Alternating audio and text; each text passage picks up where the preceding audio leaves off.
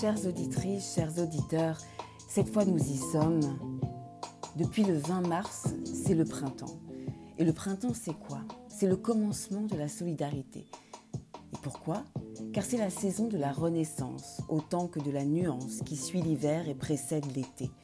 C'est une saison primordiale, où nature nous montre sa générosité, sa capacité de renouveau qui se caractérise par une compréhension de nous qui avons tant besoin d'un radoucissement des températures, d'un peu plus de soleil, de bourgeons, et la floraison des plantes, de réveil des animaux, et leur retour malgré la fermeture des frontières.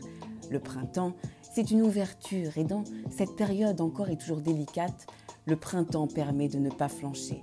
Le printemps, ce sont des fenêtres qui s'ouvrent. On parle à son voisin. On lui passe du sel, même avec des gants.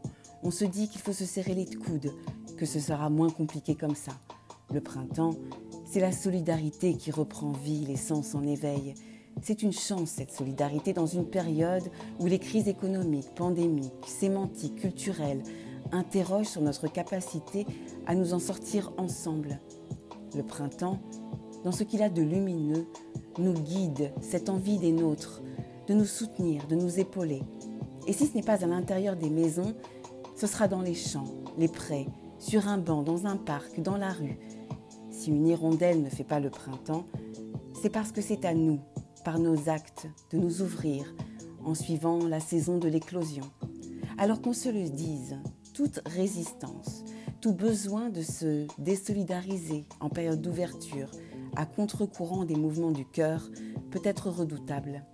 La nature étant plus forte que nous, le retour du bâton du printemps ne laisse rien passer, nous le savons. Nous l'avons vu. C'est la saison de la fraternité au centre.